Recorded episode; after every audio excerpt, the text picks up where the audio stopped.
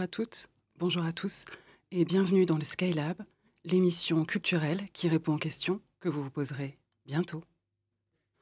Cette semaine, nous nous pencherons sur cette question. Comment aller au-delà de la frontière? Il est des jours heureux durant lesquels nous baignons dans un état de félicité, riche de la certitude d'être arrivés au bon endroit. Enfin, routine parfaitement huilée, tout se déroule comme prévu. Mais alors, pourquoi ce petit inconfort-là, juste au-dessus de la tempe? On se surprend à s'impatienter, à prendre moins de plaisir là où, justement, on se sentait si bien il y a encore quelque temps. Alors on décide de se l'offrir, ce pas de plus, ce mètre de plus, ce kilomètre de plus. On fait des tentatives, on échoue, on se relève, on s'essouffle, et inlassablement, on recommence ce geste nouveau, cette technique, cette broderie délicate. On se lance, non, on s'élance. Notre enveloppe n'est plus alors une source de limitation, mais un champ infini de possibles.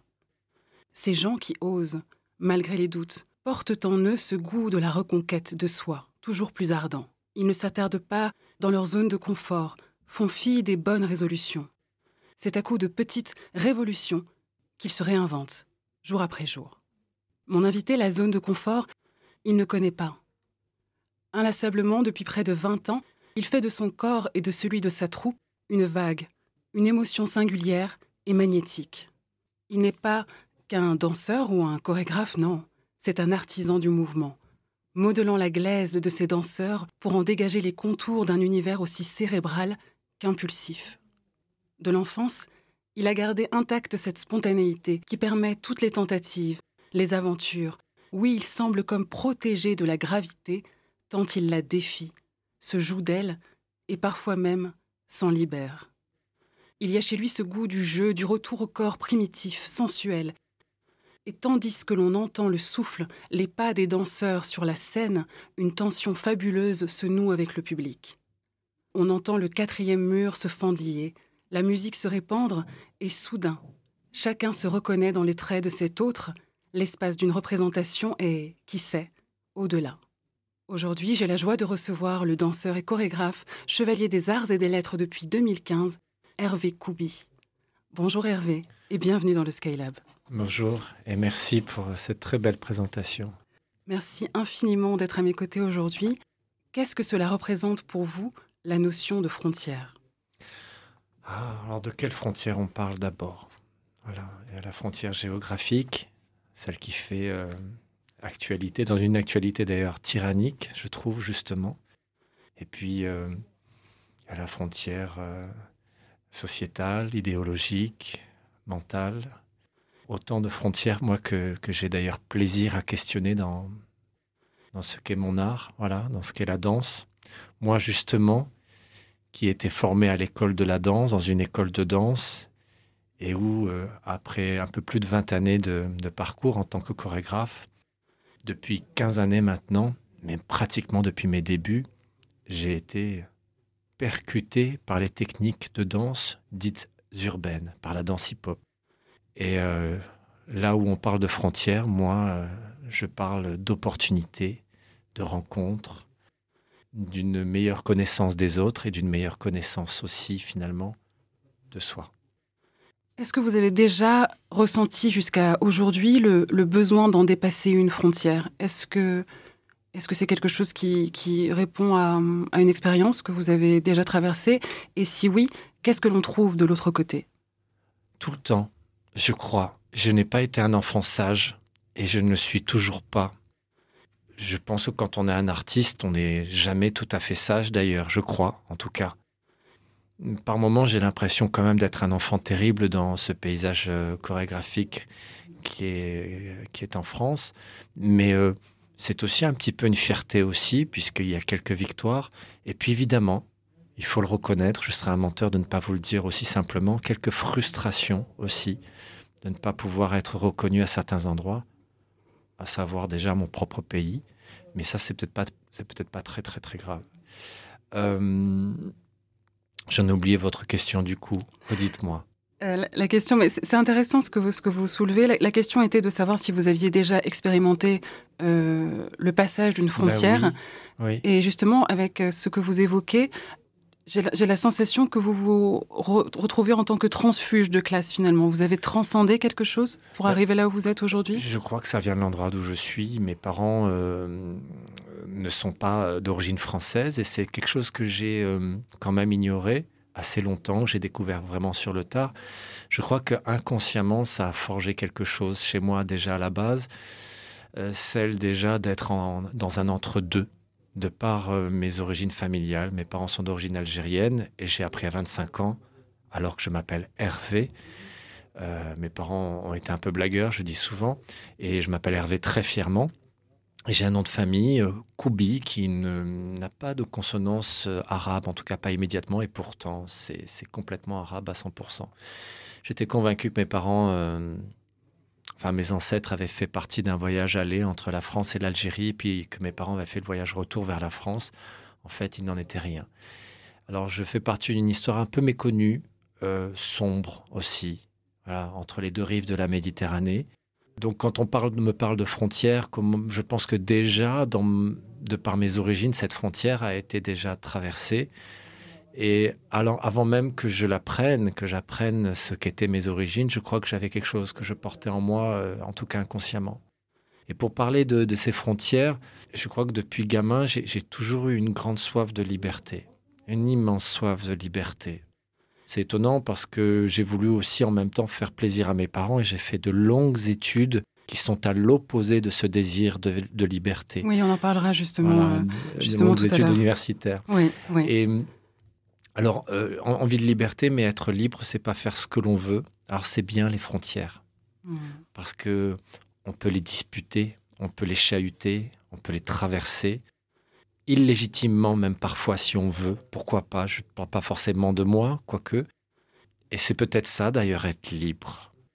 C'est euh, dépasser les frontières. La frontière nous cadre finalement. Elle n'est pas seulement une limite à dépasser, elle est également une forme rassurante pour tout un chacun? Je ne sais pas, mais en tout cas un cadre à travers lequel on, peut choisir un, nombre infini de libertés, de choix. Je suis sûr que, enfin, selon moi, euh, être libre sans cadre, je ne sais pas ce que ça veut dire en fait. Mm. Euh, alors là, on, touche à un, sujet philosophique. Je suis pas, je suis pas doctorant en philosophie en revanche, mais, euh, mais c'est un sujet passionnant et donc je trouve toujours intéressant l'idée de frontière. Moi, en tout cas, c'est une question à travers laquelle j'arrive à prendre des libertés et à me sentir libre, paradoxalement. Si votre danse, Hervé, était un sentiment, quel serait-il? Oh, il est amoureux. Il est amoureux avec un grand A. Je suis un grand amoureux. C'est sûrement en lien avec cette liberté que j'essaye, je dis bien que j'essaye de revendiquer. Je suis pas sûr que ça soit moi, je suis pas le mieux placé pour dire si je suis vraiment si libre que ça. Mais euh, amoureux, c'est certain. J'adore mon art, j'adore ce que je fabrique, j'aime les gens avec qui je travaille, je les choisis d'ailleurs. Voilà, je suis émerveillé aussi euh, d'avoir cette chance quelque part de pouvoir rencontrer régulièrement un public. Je trouve que ce rendez-vous qu'est la représentation, quand moi je ne danse plus sur mes pièces, mais euh, de mettre en scène mes danseurs et de donner rendez-vous à un public, ça reste un moment pour moi euh, magique, singulier précieux, presque sacré pour moi, et qui relève quand même de la compréhension amoureuse. J'aime être compris par le public, mais euh, dans le sens amoureux du terme. C'est-à-dire que ça, on dépasse les questions de logique euh, habituelle peut-être. Dans le ressenti surtout. Oui. oui. Mais la danse, c'est ça. Mm. Je danse parce que je crois que j'adore les mots, hein, mais les mots ne suffisent pas, sinon on ne danserait pas d'ailleurs. On ne jouerait pas de musique, on ne peindrait pas. Et, la danse est un langage qui, euh, pour moi, voilà, est singulier et a cette nécessité-là pour que nous puissions nous exprimer. C'est ma façon, en tout cas à moi, d'être au monde. C'est de danser et plus précisément encore, de faire danser les gens. J'adore ça. On va faire une première pause musicale en écoutant le titre Ser de Ti de la compositrice et chanteuse mexicaine Silvana Estrada, extrait de son dernier album Marchita, sorti cette année sur le label Glassnote. À tout de suite dans le Skylab.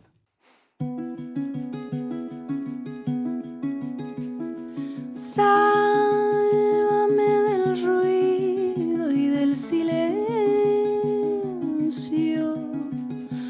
que no me queda nada si te vas.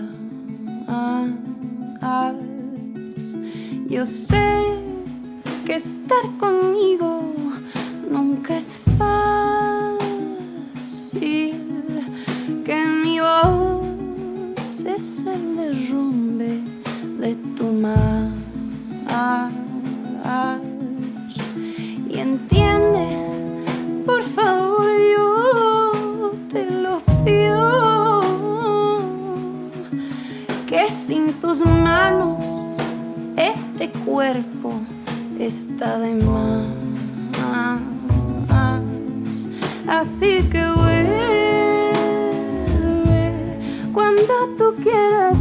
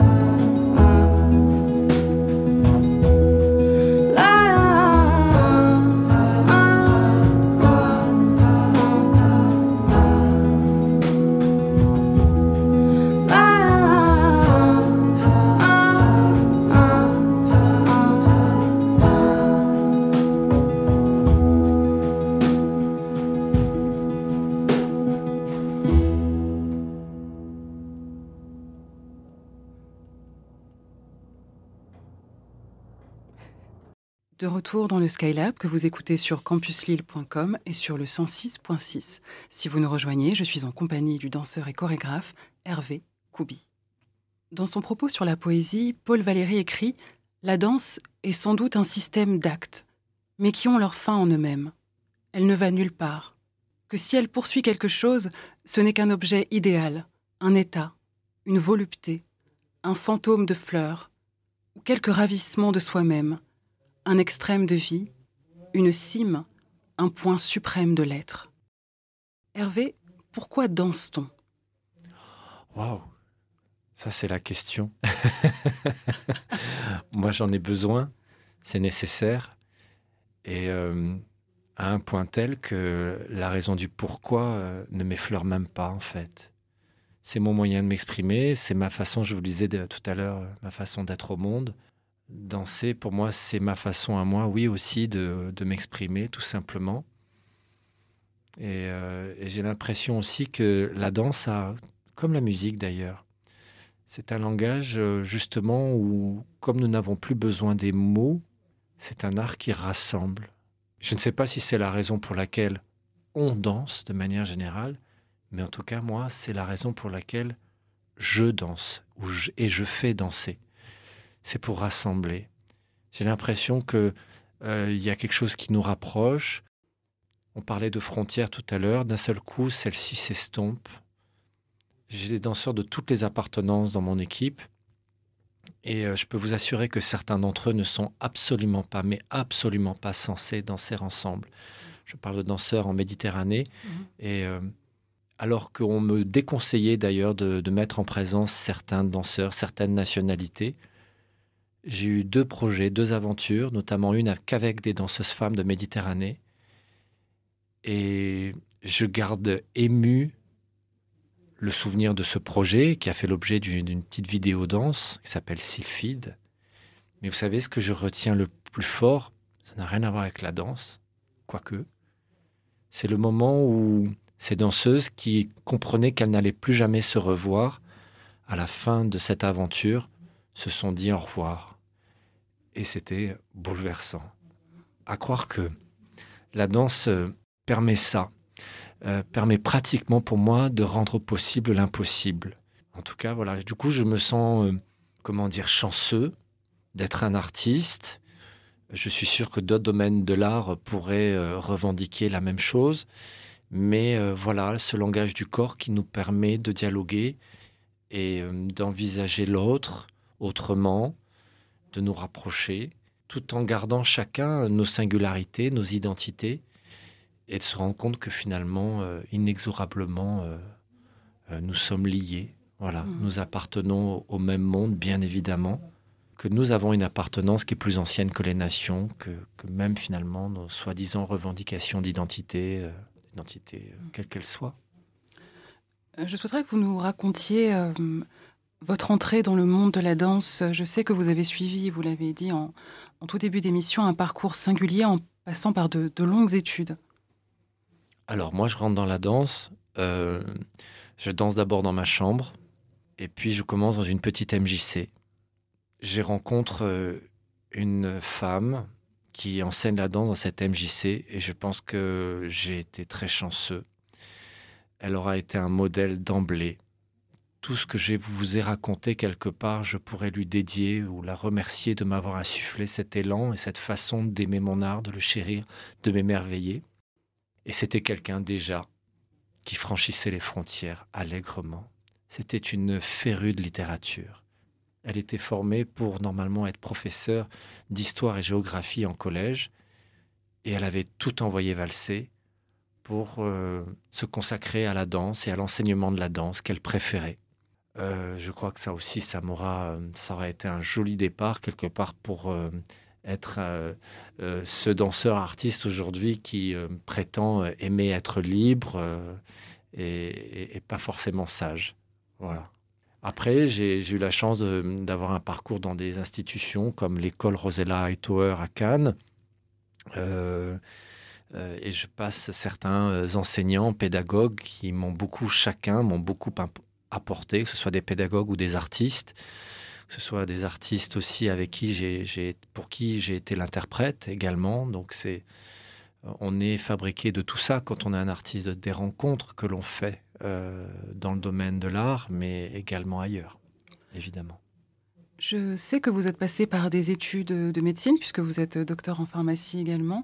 Est-ce que finalement, le, le fait d'étudier le corps, de prendre soin de lui, est-ce que ça répond également au, travail de, chorégraphe Prendre soin des corps lorsque vous élaborez une création? Oui, et en même temps, j'ai un immense recul euh, euh, aujourd'hui, parce que je, n'ai jamais exercé. J'ai été diplômé en 2002. Euh, J'avais déjà commencé mon parcours de chorégraphe. Les deux dernières années ont été un peu chaotiques d'ailleurs pour pouvoir décrocher ce doctorat à la fin. Je, suis devenu très critique. J'ai en- même temps euh, très heureux d'avoir fait ces études. Être pharmacien, ce n'est pas être médecin, ce n'est pas être ingénieur, ce n'est pas être chimiste ce n'est pas être botaniste, ce n'est pas être physicien, mais c'est un petit peu tout ça à la fois. Donc ça m'a ouvert sur un, champ d'études sur absolument passionnant, une connaissance euh, quantitative, beaucoup, qualitative quand même, euh, sur l'ensemble des domaines des sciences qui m'ont toujours fasciné. Euh, même si c'est pas le domaine euh, qui me passionnait le plus finalement la pharmacie, je crois que si j'avais vraiment écouté mon cœur et faire des sciences, quand j'étais gamin, j'étais passionné d'astronomie et je reste fasciné par les questions posées sur le cosmos, sur l'astronomie en général, qui est un domaine extrêmement vaste et diversifié. Mais ça reste un sujet passionnant pour moi aujourd'hui. Alors, euh, prendre soin des corps derrière, euh, dans la pratique, j'ai longtemps, moins aujourd'hui, mais j'ai longtemps euh, conseillé mes danseurs, pris soin de mes danseurs, notamment dans une exigence, mon travail est assez athlétique, très physique. Euh, et donc, euh, j'ai peu de blessés. Est-ce que c'est dû au fait que je suis docteur en pharmacie? Je ne sais pas. Euh, Peut-être qu'il y a les deux, les deux points qui se rejoignent. Je vous avoue très honnêtement, mon docteur de pharmacien, je l'ai oublié. Je l'oublie de plus en plus. Et quand je suis en face de mes danseurs, je suis pleinement dans ce travail en rapport avec la danse, mais aussi l'humain. Et dans l'humain, dans la gestion en pratique d'une répétition, de la mise en forme d'un spectacle, il y a un quotidien où effectivement les corps sont très sollicités, dont il faut prendre soin, euh, qu'il faut accompagner sur la durée, tout en étant toujours exigeant. Euh, c'est un savant mélange. Je ne suis pas certain que mon diplôme de docteur en pharmacie m'ait tout appris pour prendre soin de mes danseurs, mais ça a été un apprentissage euh, continu tout au long des années aussi, des différentes équipes que j'ai eu la chance d'avoir et de tous ces danseurs formidables que j'ai avec lesquels j'ai choisi de travailler. Et euh, plus j'avance, plus j'ose espérer que j'arrive à, à prendre encore mieux soin de mes interprètes pour les guider euh, et qu'ils puissent s'épanouir dans, dans le travail aussi euh, à mes côtés. Justement, vous parliez du corps. Qu'est-ce que le corps masculin raconte pour vous? Alors, à mes tout débuts, j'avais des filles. D'accord. Mais c'est vrai qu'il y a une création qui est, qui est née en 2012, ce que le jour doit à la nuit, qu'avec des danseurs hommes et qui s'est avéré être un, un succès important et un vrai tournant dans ma carrière D'accord.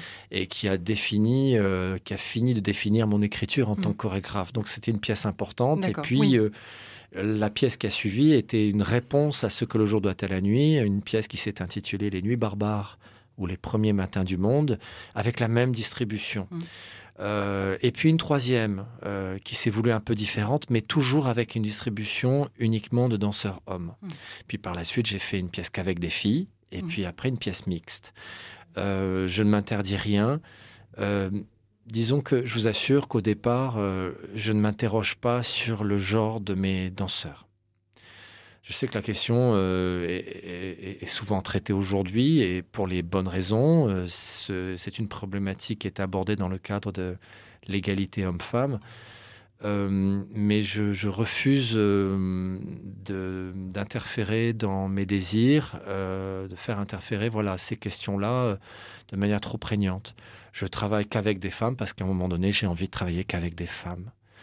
Euh, et puis j'ai travaillé qu'avec des hommes parce que j'avais besoin de réconcilier, que je crois que même si c'est pas tout à fait vrai, ce sont plutôt les hommes qui font la guerre. Et j'étais à un moment où j'avais besoin de réconcilier dans notre grande histoire du bassin méditerranéen, de réconcilier les hommes, de trouver les arguments pour, euh, qui m'inspiraient tant pour faire une création. Et je trouvais pertinent de choisir des hommes. Et puis j'ai croisé des interprètes d'abord avec qui je me sentais en phase avec des danseurs qui avaient les mêmes préoccupations que moi, avec qui il était possible d'avoir une réflexion commune et qui regardaient dans la même direction que moi. Voilà ce qui me guide dans le choix de mes danseurs. Alors maintenant, qu'est-ce que racontent ces danseurs Hommes ou femmes finalement? Euh, Je crois avoir déjà répondu à l'instant. Je leur demande quelque part, de par leur présence, par leur travail, par leurs gestes, par leur corps, de regarder dans la même direction que moi, d'essayer de raconter, c'est peut-être pas le bon mot raconter, mais en tout cas de porter cette question de sens, celle euh, qui, qui euh, cette question qui rejoint celle que vous me disiez, que pourquoi on danse? Je crois que c'est la quête absolue, un petit peu peut-être de tout chorégraphe, c'est de répondre à cette question. Euh, voilà, c'est donc à chaque fois un parti pris. hein, euh, mes pièces ont souvent été imprégnées de la question d'identité, euh, parfois pas, sur la question de genre aussi. Aujourd'hui, la question d'id- d'identité dont j'ai envie de me défaire complètement. Donc voilà, les partis pris finalement pour répondre toujours à cette même question, celle d'une danse qui nous rassemble. Hmm. Le chorégraphe Boris Charmat estime que le danseur est construit par ses mouvements, car ceux-ci créent du muscle, de la souplesse. En quoi la danse vous a-t-elle construit, vous, Hervé Koubi C'est très juste ce, que dit Boris Charmartz. Euh, c'est vrai, je vois d'ailleurs mes danseurs, ils sont, ils sont très athlétiques, ils ont une musculature très développée, mais elle vient de leur pratique. Ils n'ont pas ces corps beaux, athlétiques, euh, juste par rapport à. parce que c'est beau et que c'est joli à voir sur scène, ou ça serait joli, tout est subjectif d'ailleurs. Euh, mais parce qu'elle correspond à une pratique de leur danse.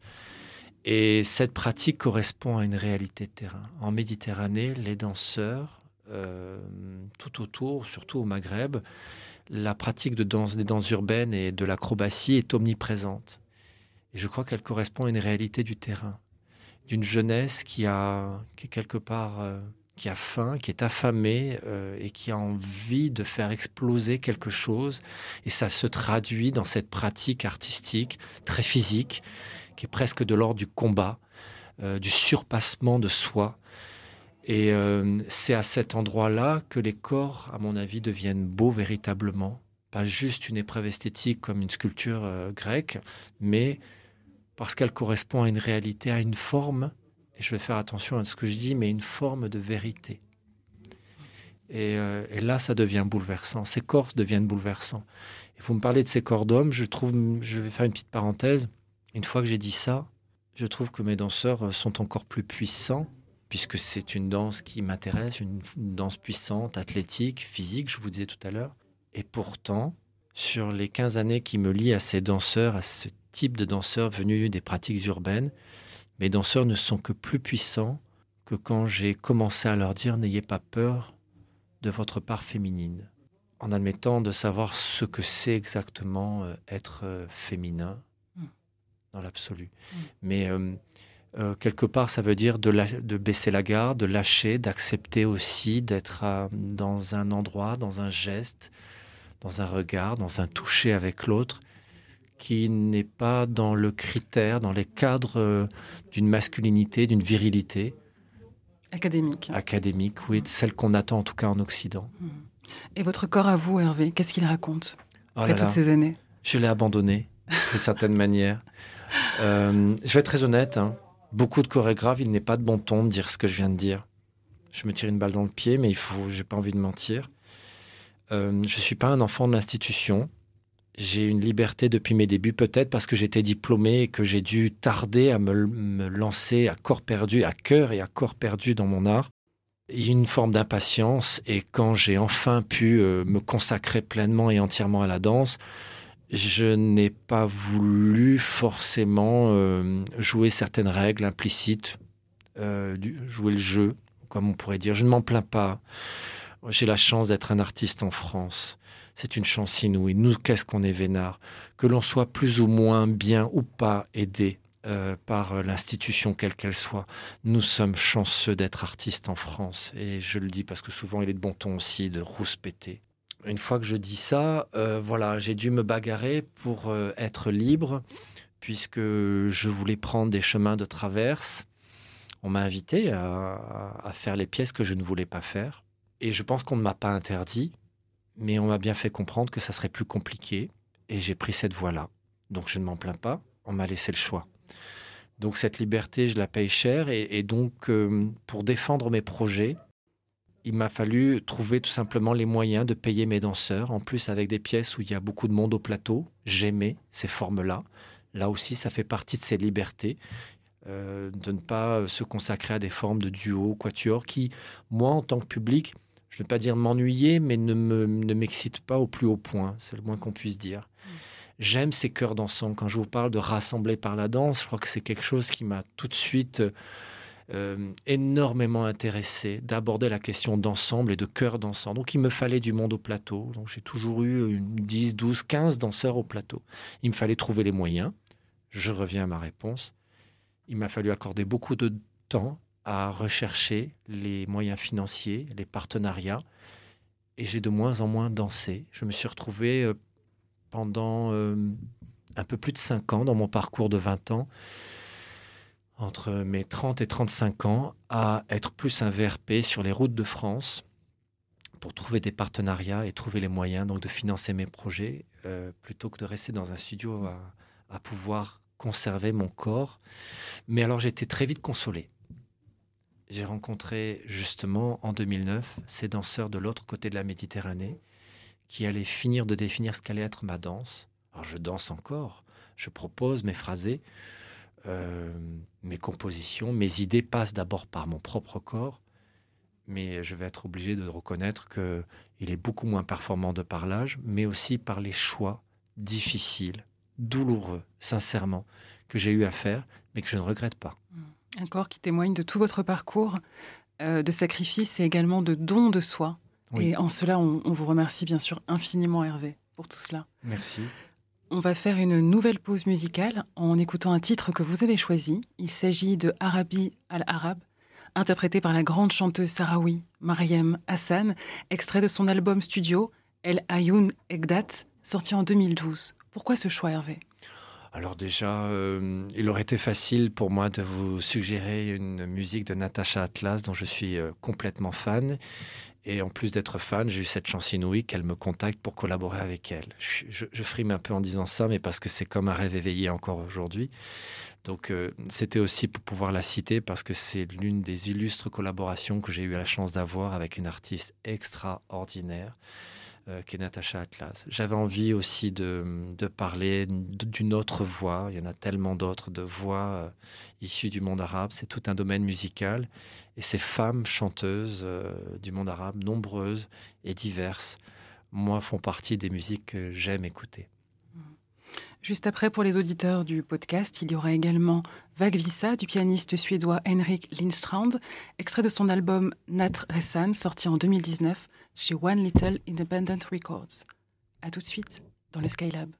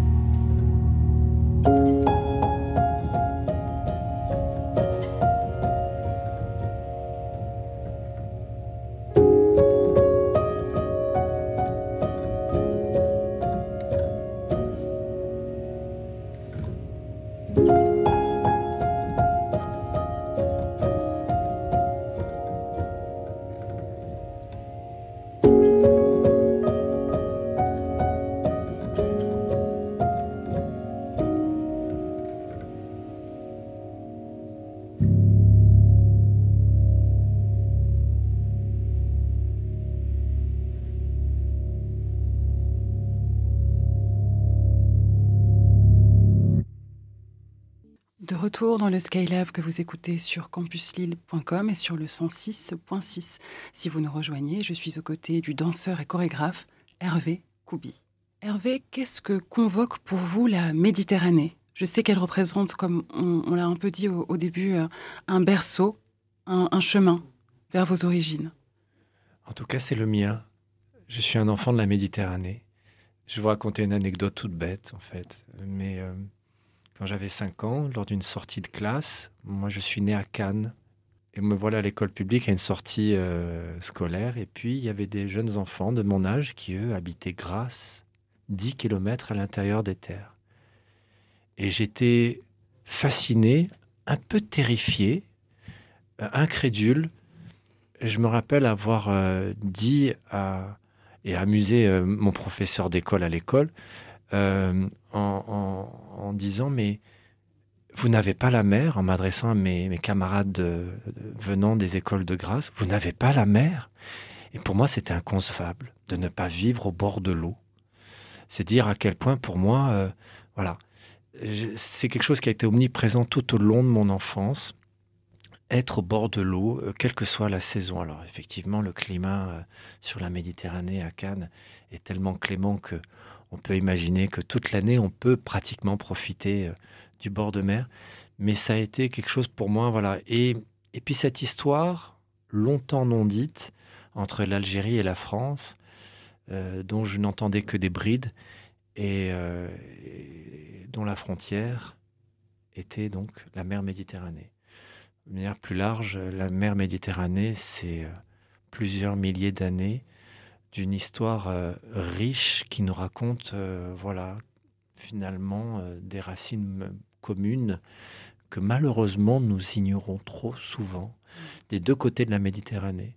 Je regrette, surtout pour les plus jeunes, que nous ne connaissions pas finalement ce qu'est notre propre histoire, parce qu'il s'agit bien de notre propre histoire commune, celle qui nous rassemble encore une fois, pour ricocher sur ce qui me préoccupe dans la danse, hmm. la question de rassembler aussi. Et quelle est la part de votre histoire personnelle euh, que vous intégrez à vos créations? Euh, par rapport à la Méditerranée, euh, les, les éléments historiques, en fait, et, et, hum, probablement le- les, les éléments les plus mystérieux, parce que l'histoire n'est pas un fil continu, comment elle nous est rapportée. Euh, l'histoire est racontée par les vainqueurs. Euh, les Romains nous l'ont bien, euh, bien enseigné, ça. Et quand on regarde un petit peu plus près, une histoire qui est enseignée plutôt en université, je ne suis pas un, un historien formé à l'université, pas du tout d'ailleurs, mais je me suis énormément intéressé, passionné pour cette histoire de la Méditerranée. Et hum, on se rend compte qu'il y a des creux, des zones d'ombre, des civilisations même, qui ont construit des fondations sur lesquelles nous sommes debout, trop souvent sans le savoir aujourd'hui, d'un bout à l'autre du monde. Et on est dans l'un des grands berceaux de notre civilisation moderne aujourd'hui. Et il y a des éléments euh, dans cette histoire absolument passionnants, beaux, j'allais dire brillants. Oui, parce que je les trouve lumineux, je les trouve rassembleurs, je les trouve euh, extrêmement riches, intéressants, positifs finalement. Ils me font du bien. Cette histoire me fait du bien quand je la mets en face d'une actualité parfois si sombre, euh, comme celle par exemple des peuples dits barbares en Méditerranée, dont les traces ont été savamment effacées par la civilisation romaine, et pour cause. Et on se rend compte qu'à plusieurs moments de l'histoire, c'est presque effacé, mais encore présent. On retient que des peuples ont souvent traversé la Méditerranée du nord vers le sud, plus souvent pour fuir les guerres que pour les faire d'ailleurs.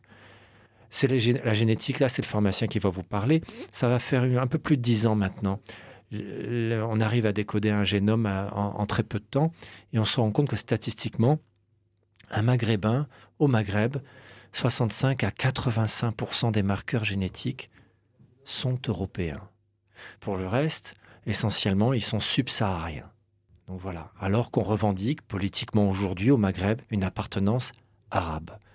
Alors oui, c'est une terre musulmane, mais c'est aussi une terre judéo-chrétienne, empreinte de paganisme et de civilisation berbère, kabyle, visigoth et autres. Oui. Euh, et là, ça devient passionnant. Et ce sont de cette histoire-là de la Méditerranée que j'ai fait puiser finalement mon inspiration, je dirais même toute ma force. Le thème de ce numéro du, Skylab, Hervé, c'est le dépassement de la frontière.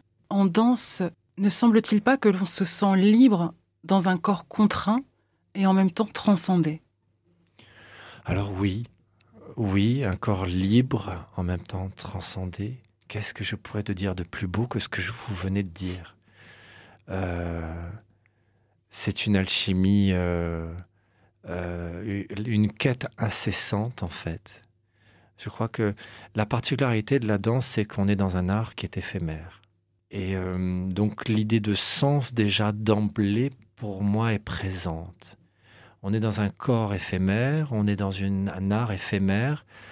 Euh, les moyens d'écriture de la danse euh, sortent souvent d'un abus de langage. Il y a des essais hein, de fabriquer des partitions de danse comme on le fait en musique. Et, hum, mais c'est quand même pas la même chose. Et, même, je dirais, l'outil vidéo, euh, quand on voit une, euh, la captation d'un spectacle de danse, un enregistrement euh, projeté en télé ou même au cinéma, j'ai toujours cette sensation, c'est Roland Barthes qui en parle très bien quand il parle de la chambre claire concernant la photo. Je transpose ça par rapport à la danse. J'ai l'impression que nous sommes de manière incessante d'une sorte de fantôme.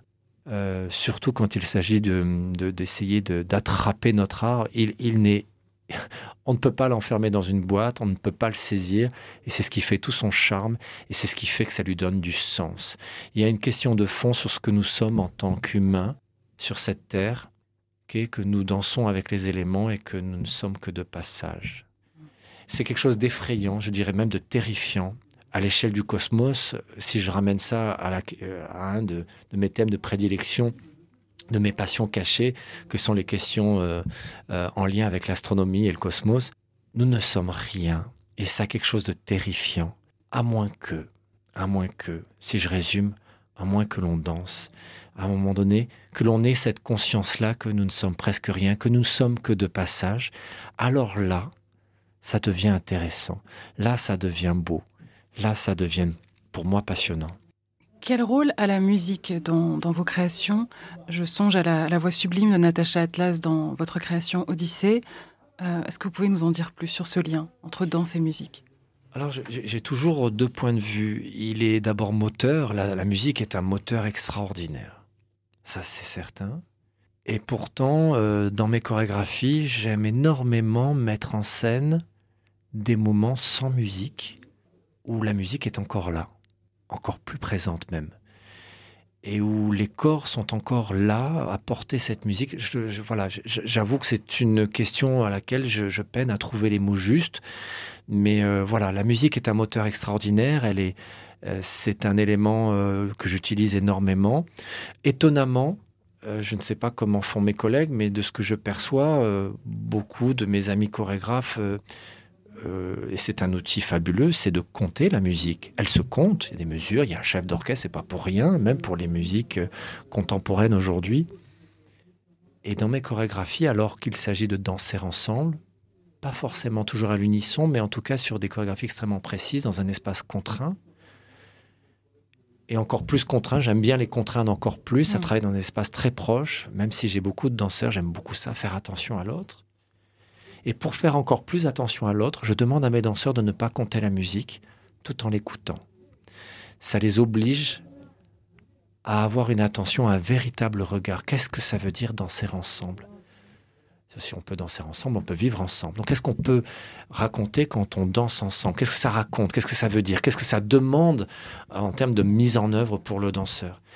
Et c'est là que je me transforme en alchimiste un petit peu, c'est que je mets en présence ce matériau vivant qu'est le danseur, après un long processus de création du geste. Et, on vous me demande, poser la question de la musique, elle arrive après. Alors j'ai commencé ma réponse en me disant, c'est d'abord la musique, et puis à la fin, je vous réponds, mais en fait, elle arrive après. Les événements qui traversent notre époque, est-ce qu'ils peuvent influer sur votre manière d'écrire vos créations? Je crois que c'est évident, oui. L'actualité euh, me touche et donc forcément a un impact dans ce que j'essaye de fabriquer euh, dans mes pièces.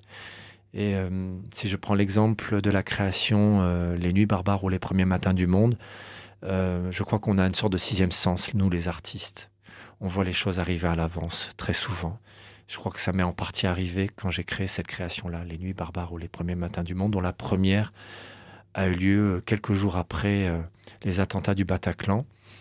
Et euh, sachant qu'il y avait eu donc les attentats de Charlie Hebdo euh, juste avant, et, où j'avais envie de parler de cette Méditerranée, de ces peuples dits barbares, où je convoquais ces barbares de l'histoire qui étrangement tordent le cou aux barbares d'aujourd'hui.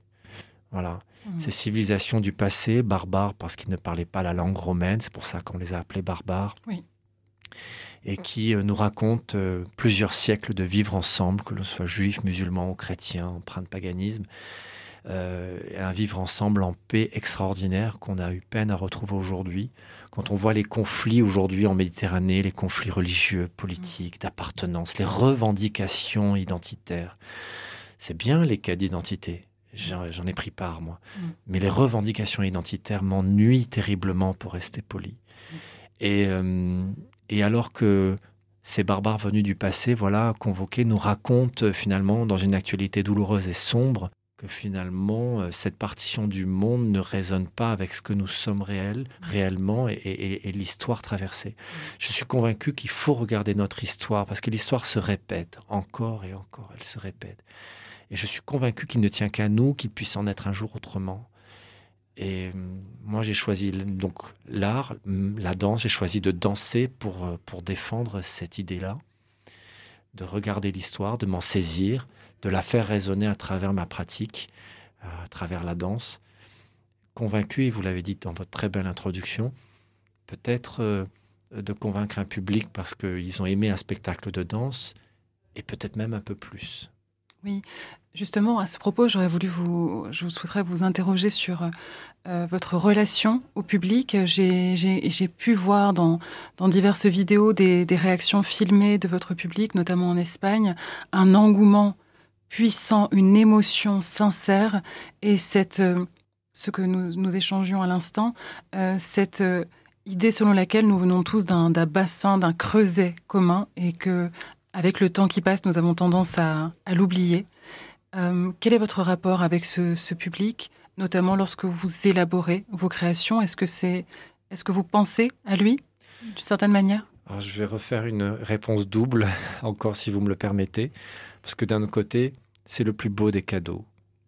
Quand un public vous applaudit, sort ému d'un spectacle et euh, a en quelque sorte compris cette compréhension euh, d'amour dont je vous parlais tout à l'heure. Et en même temps, je suis, euh, c'est quelque chose qui ne suffit pas à me satisfaire, sachant que je suis euh, jamais satisfait de ce que je fabrique, comme euh, tout artiste d'ailleurs probablement. Je vais me mettre un peu critique, alors que ce public, je suis touché, je le, je le chéris, je voilà, je l'attends avec fébrilité aussi. Et en même temps, euh, je, des fois, je constate aussi euh, que le public est, parfois très gentil, de manière générale, euh, dans, dans, les, dans les spectacles, dans les représentations, où des fois je vois des autoroutes de facilité, euh, des spectacles pour moi un peu creux, sans message, hum, qui ne portent pas vraiment de sens, mais qui sont très beaux, hein, ça dit en passant. C'est une affaire de goût aussi, et c'est très subjectif ce que je dis là. Mais du coup, quand je vois le public dans mes propres spectacles nous applaudir, euh, c'est vrai qu'on a, un très bel accueil. Je vous le disais, euh, c'est que- c'est quelque chose qui est précieux et qui me fait énormément plaisir, qui me touche beaucoup. Et en même temps, je suis très critique parce que je m'interroge toujours sur euh, quelle est la pertinence de ce que je viens de montrer, quelle a été euh, la justesse de mes interprètes sur chacun des soirs.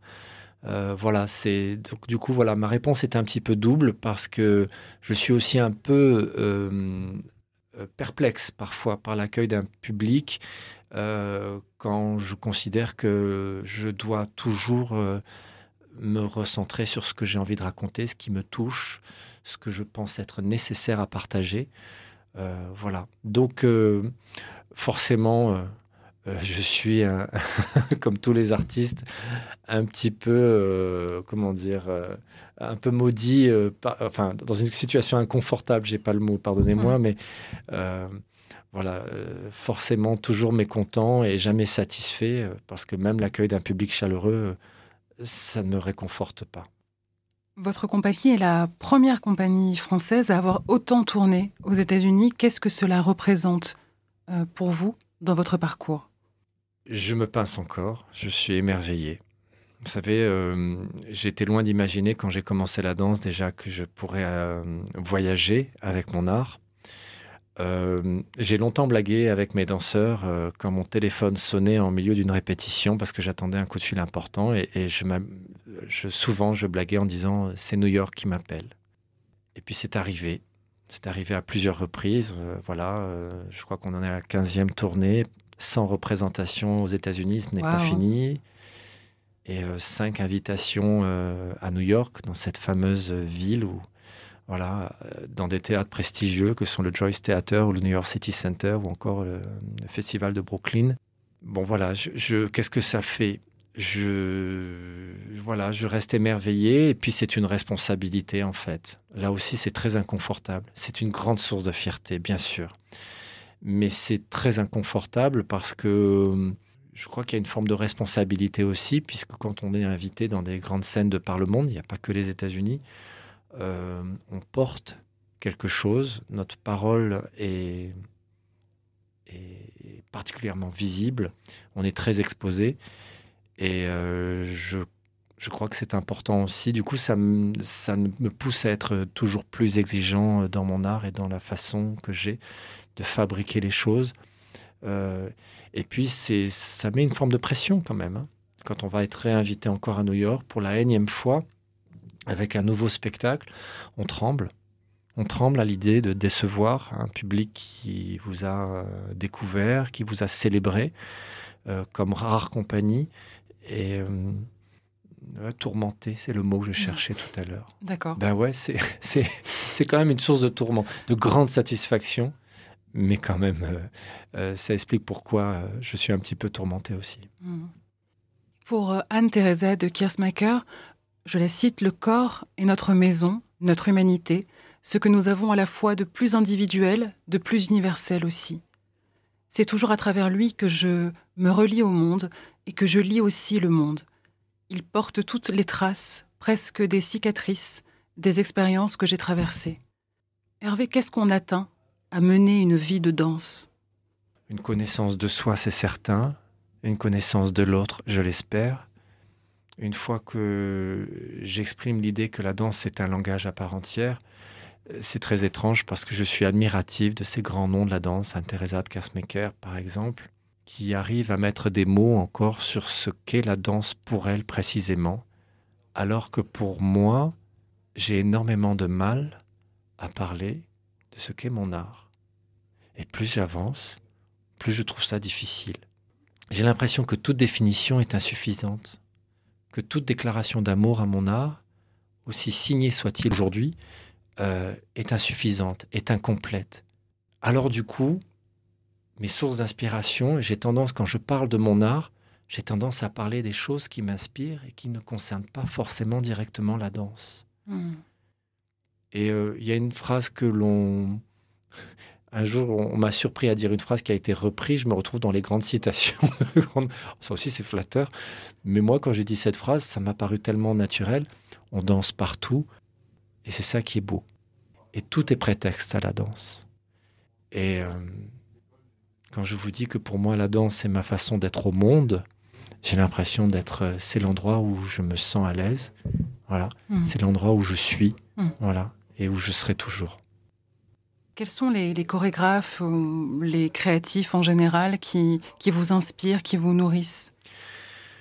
Mes premiers émois euh, avec un, un grand monsieur de la danse, Angelin Praljocage. Euh, j'ai mm, eu la chance de collaborer avec Claude Brumachon euh, au Centre chorégraphique national de Nantes et également avec Karine Saporta au Centre chorégraphique national de Caen. J'ai travaillé avec des chorégraphes peut-être un peu moins connus, mais connus quand même, comme Emilio Calgagno, qui dirige aujourd'hui le Ballet de l'Opéra d'Avignon. Thierry Smits en Belgique, c'est pas loin formidable chorégraphe qui m'a beaucoup, beaucoup apporté, beaucoup inspiré, avec qui je suis resté très proche. Et puis, il y a des noms, je vois de loin. Je vois un collègue euh, au Brésil, Bruno Beltrao, dont j'apprécie le travail. Je n'ai jamais croisé ce monsieur, mais dont je vois le travail et que j'apprécie vraiment. Ou un chorégraphe franco-israélien, euh, Emmanuel Gatt, dont j'aime le travail également. Voilà. Euh, il n'est jamais très bon ton de, citer des chorégraphes vivants. Après, il y a les amis.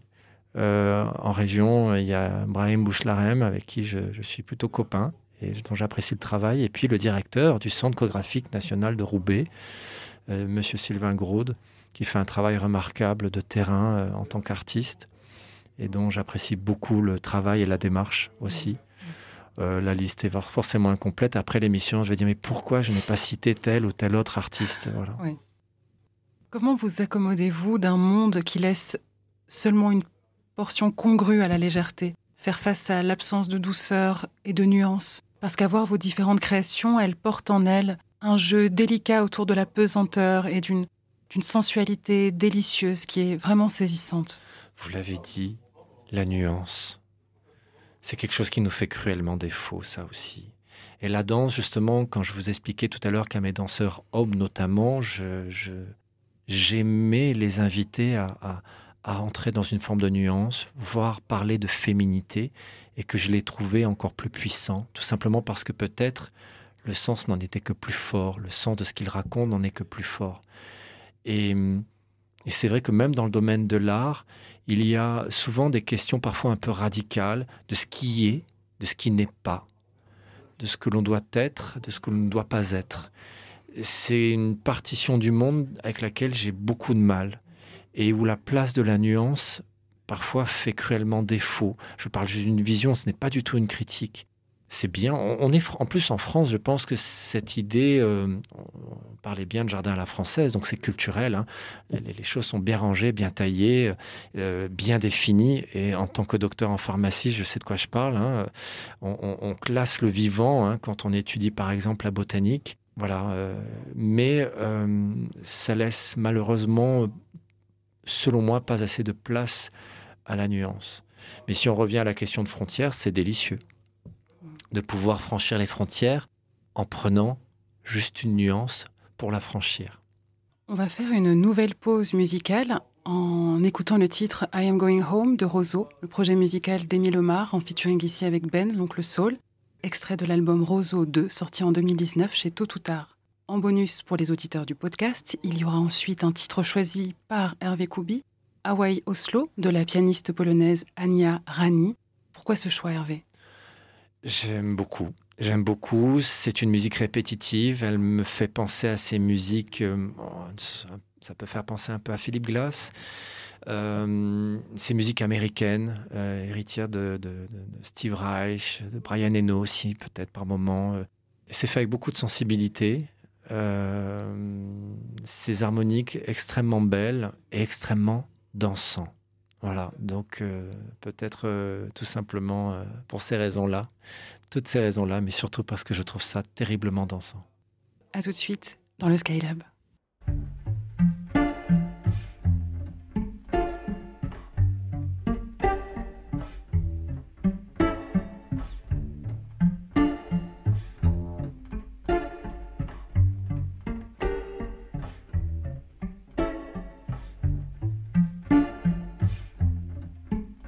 You can cry, I'll hold it.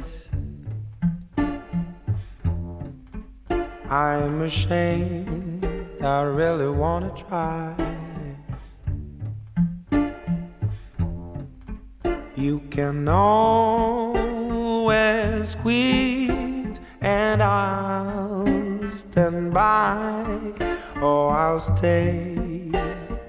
I'll stay for you.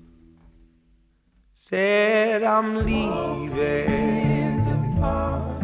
I know when I'm alone. Said I'm staying. lights a spark when I know I'm going home. You can cry soulless. Our home where we will spend our lives. Oh, I can bend the truth up to the sky, but I'll try. Oh, I'll try for you. Oh, I'm leaving the park. I know when I'm alone. Said I'm staying in the start to make it feel new. Oh,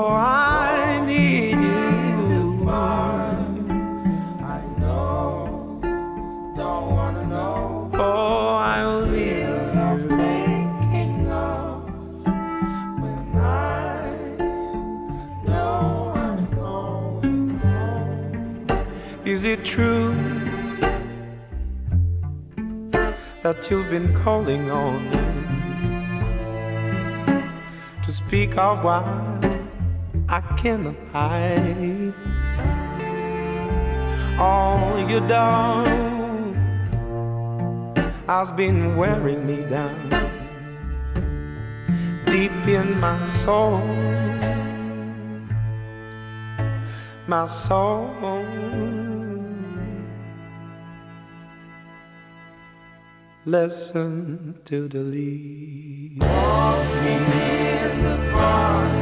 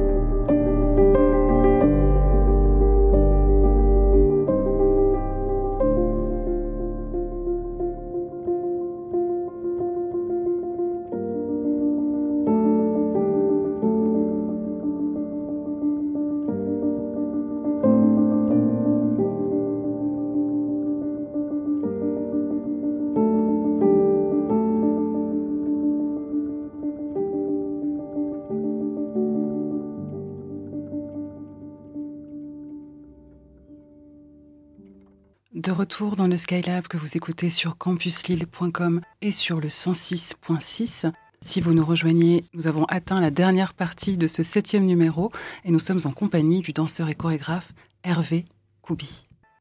Hervé, pouvez-vous nous faire part de votre actualité du moment? Euh, c'est de la diffusion. On bagarre un peu avec le Covid, hein, quand même, on va dire. On a justement dû annuler, une tournée américaine. J'aurais dû être aux États-Unis là maintenant. Euh, on a repris quand même nos tournées en France et à l'étranger, euh, notamment en Italie, en Allemagne et en Espagne. Euh, pas simple, voilà, de cumuler avec les cas positifs qui se déclarent surtout ces dernières semaines. On va y arriver. Donc c'est un vrai combat. Euh, la diffusion de nos pièces, c'est pas anodin, c'est pour moi euh, en lien avec la création, présenter chaque soir, euh, chaque soir où nous avons la chance d'être invités dans un théâtre quelque part.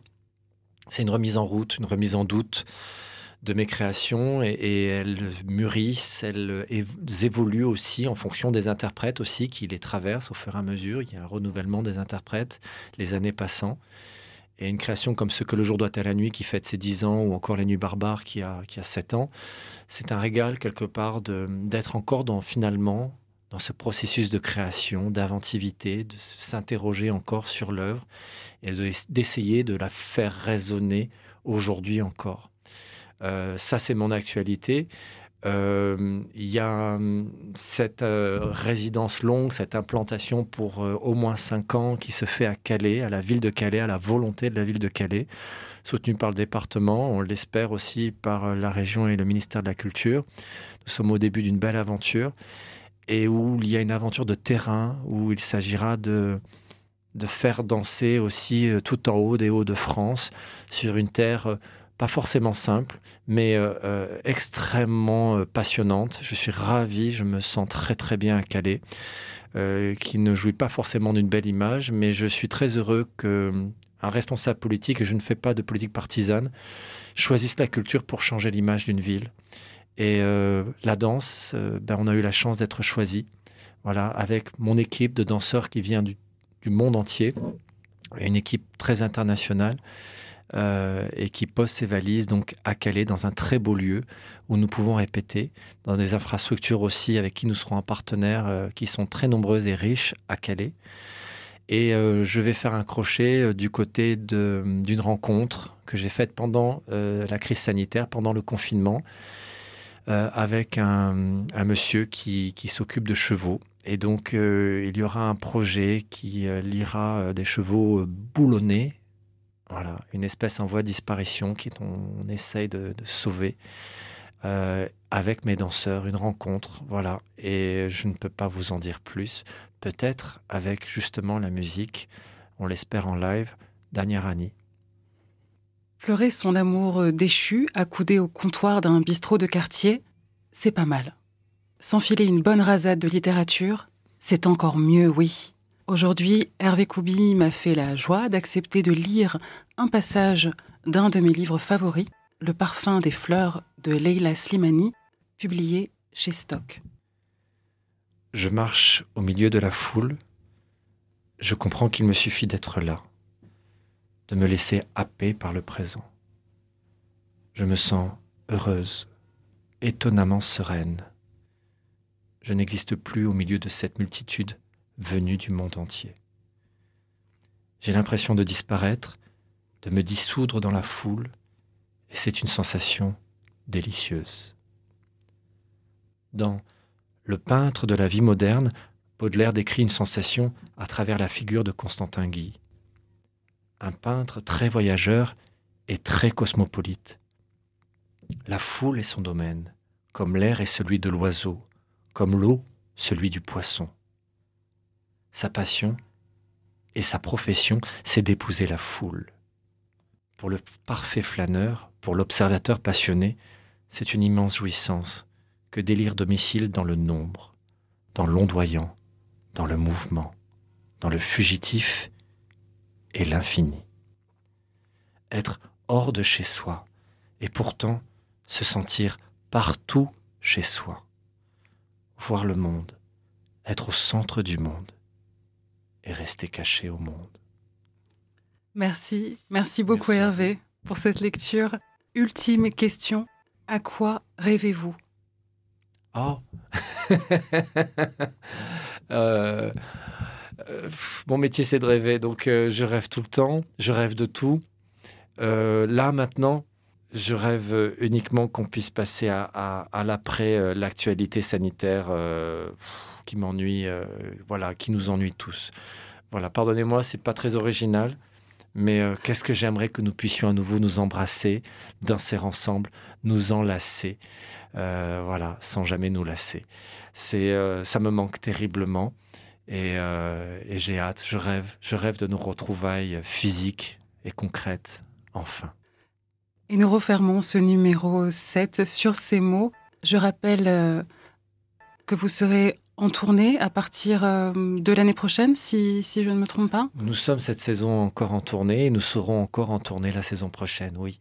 Merci infiniment, Hervé Koubi. Cela Merci a été une grande joie de vous recevoir, Pareillement. vraiment. Euh, merci à vous, chères auditrices et auditeurs, et merci à Radio Campus Lille. Ce numéro 7 du Skylab, tout comme les précédents, euh, sera écouté, réécouté, partagé en podcast sur Spotify. N'hésitez pas à vous abonner à la page Instagram du Skylab. On se quitte en écoutant Mesa Redonda des Hermanos Gutierrez, extrait de leur album Hijos del Sol. Il y aura aussi Only When I de la féerique artiste sud-africaine Alice Fibilou, extrait de son album Glow. Merci encore Hervé Koubi pour Merci, votre présence à mes côtés aujourd'hui. Il me reste à vous dire à tout bientôt et d'ici là, gardez le cœur bien ouvert.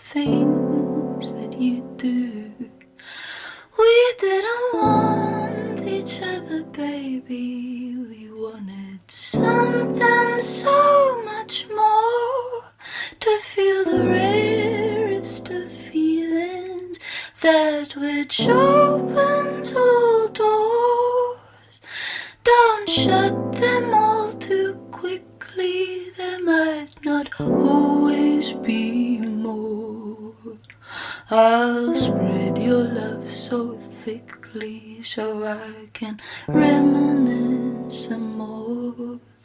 Even if we're done for, even if it's really so, I'll take it all, take it all, take it all. Sometimes it feels like I could give it all up to be held by you. But that's not all.